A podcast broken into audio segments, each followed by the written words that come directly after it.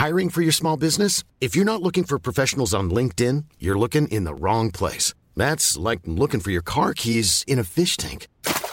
LinkedIn helps you hire professionals you can't find anywhere else, even those who aren't actively searching for a new job but might be open to the perfect role. In a given month, over 70% of LinkedIn users don't even visit other leading job sites. So start looking in the right place. With LinkedIn, you can hire professionals like a professional. Post your free job on linkedin.com slash people today. Eu sou Mário Persona e essas são as respostas que eu dei aos que me perguntaram sobre a Bíblia. Você escreveu preocupado com as matérias que leu a respeito do crescimento gigantesco do islamismo, agora citando a matéria que você leu, eh, baseado numa taxa de natalidade de 8,1 por casal contra 1,3 dos cristãos, ou seja, 8,1 nascimentos a mais uh, do que os cristãos que têm só uma taxa de 1,3 nascimentos na, nas suas famílias. Uh, alguns artigos afirmam que em 50 anos o cristianismo estará em menos de 10% da população mundial. Nesse ritmo, praticamente se extinguiria em poucas décadas. Isso tudo é o que diz o, o artigo que você leu.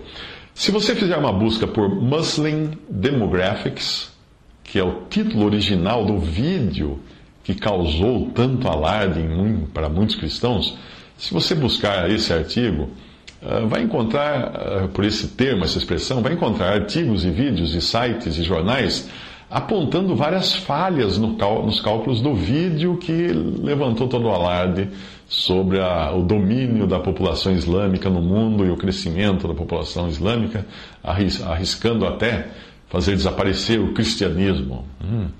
Resumindo, a informação do tal vídeo e também artigo é totalmente tendenciosa. O pseudônimo de quem publica, Friend of Muslim, não dá pistas se é alguma organização cristã tentando fomentar o evangelismo, se é um muçulmano fazendo uma manobra de contra-informação, ou se ainda é simplesmente alguém querendo despertar o ódio dos cristãos contra os, contra os muçulmanos. É preciso ficar esperto, porque existem diferentes agendas por trás de vídeos publicados na internet, de artigos também publicados. Enquanto eu escrevo, eu ouvia, enquanto eu escrevia isso, esse texto, eu ouvi a notícia de que uma mesquita havia sido incendiada na Bélgica, matando uma pessoa. Essas matérias são como fogos de artifício. Elas geram ruídos, luzes, fumaça, como se alguma coisa séria estivesse acontecendo, mas nada mais fazem do que deixar as pessoas preocupadas e também indignadas por coisa alguma. Aí todo mundo sai dando palpites malucos do que precisa ser feito. Devemos expulsar os muçulmanos da Europa, dizem alguns nos comentários desses, desses artigos, desses blogs, desses vídeos. Devemos esterilizar seus homens e mulheres, dizem outros. Cristãos, tenham filhos todos os anos e, se possível, gêmeos, alguém escreveu brincando. Mas será que cristãos e muçulmanos estão em alguma espécie de competição de coelhos? para povoar o mundo? Aqui vai uma piadinha para descontrair. O rapaz estava na barca Rio-Niterói, viajando de Niterói para o Rio, quando ele então foi abordado por um desconhecido em tom de desespero, que o sacudiu pelos ombros e gritou: Antônio, sua mulher está passando mal no trabalho de parto em Niterói e precisa de você. O pobre rapaz nem parou para pensar, mergulhou no mar e começou a nadar de volta para Niterói. No meio do caminho, no meio da Baía de Guanabara, ele parou e pensou consigo: ora, eu não me chamo Antônio, não moro em Niterói, não sou casado, o que eu estou fazendo aqui? Este é o caso desses artigos e vídeos alarmistas. Antes de você sair divulgando por aí e tomando uma posição, pare e pense. Você não se chama Antônio, não é casado e nem mora em Niterói. Portanto, a história não tem nada a ver com você. Será que isso tem alguma coisa a ver com a verdadeira posição dos cristãos no mundo? A melhor reação é dizer simplesmente: e daí que estão nascendo mais filhos de muçulmanos? Quem foi o gênio que comparou isso com taxa de natalidade de cristãos e tirou conclusões alarmistas? Acaso tal pessoa nunca ouviu falar que cristão verdadeiro não é quem nasce de pais cristãos, mas sim quem nasce de novo? como fala em João, no capítulo 1, eh, qualquer, qualquer pecador que nasça nesse mundo é um candidato a nascer de novo. Quando fala também em João capítulo, capítulo 3.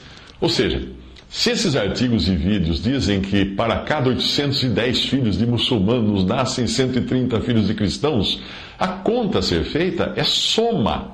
É, 810 mais 130 é igual a 940 pessoas que nasceram pecadoras e precisam nascer de novo pela fé em Jesus. Um evangelista não enxergaria nunca isso como uma ameaça, e sim como uma oportunidade, como matéria-prima para ele pregar o evangelho. Ah, mas se, se continuar assim, então, você, você pode deduzir que se continuar assim, então, logo nós teremos uma, uma população ínfima de filhos de cristãos. E daí? Acaso a meta do cristianismo é encher o mundo de cristãos? Não é. A meta é ter população zero de cristãos nesse mundo. É exatamente. A meta do cristianismo é ter uma população zero de cristãos nesse mundo. Porque aqueles que realmente creem no Salvador sabem que não são deste mundo e não vem a hora de cair fora daqui. Eu não estou aqui para promover uma cunicultura cristã, para que os cristãos se multipliquem para encher o mundo. Eu estou aguardando pela vinda do Senhor, para que o mundo seja esvaziado de todos os cristãos no arrebatamento da igreja.